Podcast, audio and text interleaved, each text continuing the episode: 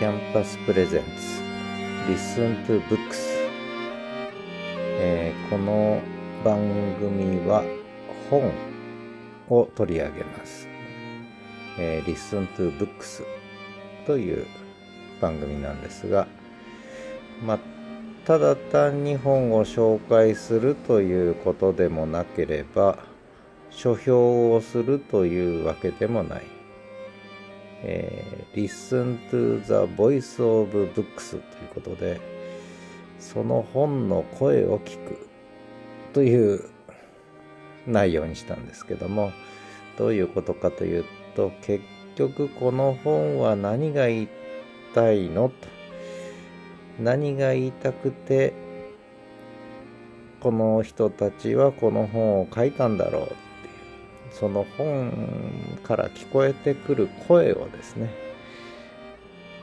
私なりに解釈してみたい、えーでいろんな本を取り上げたいんですね。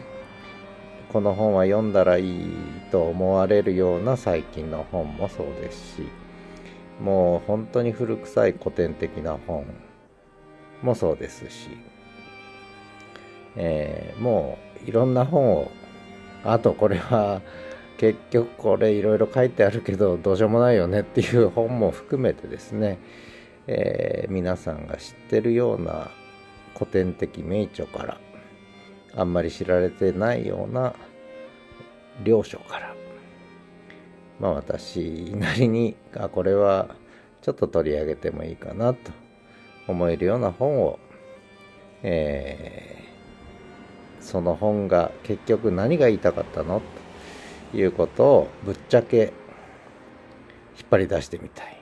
耳を傾けてみたい。まあそういう感じの番組なんですね。で不定期配信。えーいついつ放送するかわからないというね。そういう番組ね。もうあこの本を紹介したいなと思ったら取り上げて収録して配信するという感じで不定期配信でいこうと思ってるんですけどね。で今日は1冊目。まあまずやってみましょう。僕もどうなるか分かりません。1冊目はですね「犬だけの世界」っていう本なんですけど知ってますかね？犬だけの世界。えー英語のタイトル。英語の本なんですけどもともとね。で研究所なんですこれ一応。英語のタイトルは「A Dog- Dog's World」えーイメ今今イマジニングですね、えーイマジンイマジンですね。イマジニングイマジンに ing つけてね。イマジニングえー The Lives of Dogs in a World Without Humans 人間がいなくなった世界における犬たちの生活をイマジンしてみようね、えーいうことなんですね。結局要するに人類が滅んだとして犬だけになったら犬は生きていけるのかとあるいはどんな風に生きるんだろうかということを考えてみようっていう。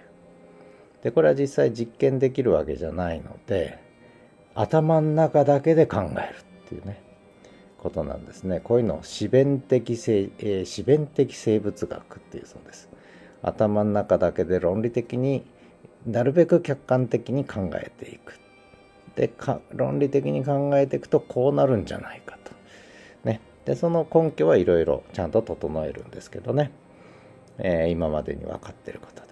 で動物学者と倫理倫理学者ですね、えーの2人の共著なんですけどもで犬が大好きな人たちなんですが男性と女性ね、えーで生物学とか生態学とか、えーあるいは動物行動学とかそういった研究成果をベースにしながら人間がいなくなった後の犬の生活犬だけの世界を想像してみるっていうねそういう本なんですね。でこれ真面目な学術論文なんです実は。あのとても綺麗な想定の本でこれあの概略欄にね、えー、写真も載せますけども、えー、プリンストン大学出版局、ね、から出された、えー、研究所なんですよね。である日突然人類が忽然と消えてしまったら犬はどうなるだろうか。っていうこれをもう考えようと。ね。であまああり得るかありえないかは分かんないんですけどもこういう世界が来るかどうかはね。でもそれを考えてみよう。で犬は狼に戻るのだろうか。それとも人類が滅びると犬も滅亡するのか。で犬は実は人間と一番深くそして古く密接に関わってきた動物なんですね、えー、最初に人間が動物と暮らし始めたのは犬だったわけなので。で犬なしあ犬なしじゃない。人間なしの犬っていうのが想像できるかっていうことなんですがそれをとにかく想像してみようと。でこれはもう思考実験考える実験ね。思考実験だ。ということで生命倫理学者のジェシカさんと動物行動学者のマーク君ね。この2人が人類が滅亡した後の世界に生き残った犬たちがどうなるか。妄想するわけね。妄想ですね。妄想する。論理的に妄想すると。いうことなんですが。でこれ面白い本なんです。すごくいい本なんです。2022年の9月10月に出たばっかりの本ですね。まだ1年経ってない。で、ちょうど私これ、今年の2023年のお正月に読みまして、あの、とてもいい本でしたね。えー、びっくりしました。で、えー、なので紹介したいと。で、実はこれすでに、えっ、ー、と、 note、ね、私ノートやってるんですけど、SNS の。ノートにちょっと本の紹介は書いてるんですけども、まあ、その記事のリンクも貼っときますけれども、えー、あ、あと本のね、写真とリンクも貼っときます。Amazon のリンク貼っとくんで、そのリンクから買ってください。えー、っと、買う方はね。で、何が書いてあるかっていうと、一応章立てちょっと読んでいくと、第1章、人類がいなくなったら犬はどうなるのだろう。第2章、犬は今犬犬の現状。今一体いや犬は今一体どういうふうに暮らしてるだろう。ね人間と一緒にね。で3章未来の形。4章食と性。食っていうのは食べ物ね。性はセックスの性ね。要するに今犬は性をコントロールされてるわけね。虚勢されちゃったりとか、え、ブリーディングされちゃったりとかね。でこれ一体どうなるんだろう野生に戻ると。それから犬の家族。犬犬の家族ね。犬の友達犬の敵はどうなるだろう。これ5章ね。で、えー、人類が滅亡した後犬の内面。心理的な問題含めてね。これはどうなるか。これは6章。で7章。人類滅亡の日に備える。で8章。ここから倫理的な話も出てくるんですが犬は人間がいない方が幸せなのか。第9章。犬の未来と未来の犬ってね。そういう章立てでなかなか面白いでしょ？面白いと思うかどうか知らないけども、えー、面白いでしょ？でなんでこんなことを考えたのか？ってこの人たちはね。で結構若い研究者なんですよねまだね、えー、年齢は書いてないかな。うん。コロラド大学の、えー、先生ですね。えーあマークさんはそんなに若くないのか。うん、で、愛犬家なんですけどね。で、なんで人間がいなくなった後の犬の世界をこう思考実験で考えるのかって。何のために考えるのか。これ何だと思います？結局、まあこれ、まあ、結構わかりやすい本なんですけども、要するに人間と一緒に暮らす犬は本当に幸せなんだろうか。それを問いかけてるんですよね。人間と今犬と一緒に暮らしてるけどもそれは犬にとって本当の幸せなんだろうかと。もしかしたら人間がいない方が犬は幸せなんじゃないかっていうそういう根源的な問いかけをするためにこんな本を書いた、ね。えー、人類がいなくなったという前提で犬の形はどう変わるか、ね、この犬種は生き残れるか、ね、特に小型犬ね、えー、生き残れるか。どういう犬が生き残るか。で犬はみんなもうね絶滅する犬種とか出てくるのか、ね。えー、でどん未来の犬はどんな形姿形になるだろう。で特にやっぱり犬っていうのはブリーディングされてきちゃったんでずっと人間によって作られてきちゃったわけね何万年もの間かけて。で最近はとにかく小型化して人間に都合のいい形で改造されてきちゃったわけですよね。その結果奇形の犬も生まれたりつまり性格のいい吠えない噛まない誰にでも懐く犬を作ってきちゃったわけだけどそれって本当に犬にとって幸せなのか豆柴ちゃんもそうだしミニチュアなんとかっていうのは全部そうですよね。無理やり無理やりってこともないけどちっちゃいやつをちっちゃいやつをどんどん何年もかけて掛け合わせてってちっちゃいワンコを作っていくというね。人間が人為的に生殖に介入して、えー、人間の都合のいい犬を作ってきたけどそれって本当に犬にとって幸せなことなんでしょうかねっていう。人間がいない方がもしかしたら犬は野生に戻ってね野原を駆け戻駆け回って幸せに生きるんじゃないかまあそんな話なんですよね。でそれを考んで中身あまり触れないんですけどそれを考えることで何をしたいのかって今度はね実際に人類が滅亡する可能性はなきにしもあらずだけどももう近い未来ではないわけで犬は幸せか不幸かはわからないけど人類と共にこれからもしばらくは生き続けるわけですよね。その時にその時につまり人類がいなくなった後の犬の生活を考えることで人類はいなくならないという未来の犬の生活あるいは犬の幸せを考えたいっていうそれがこの本の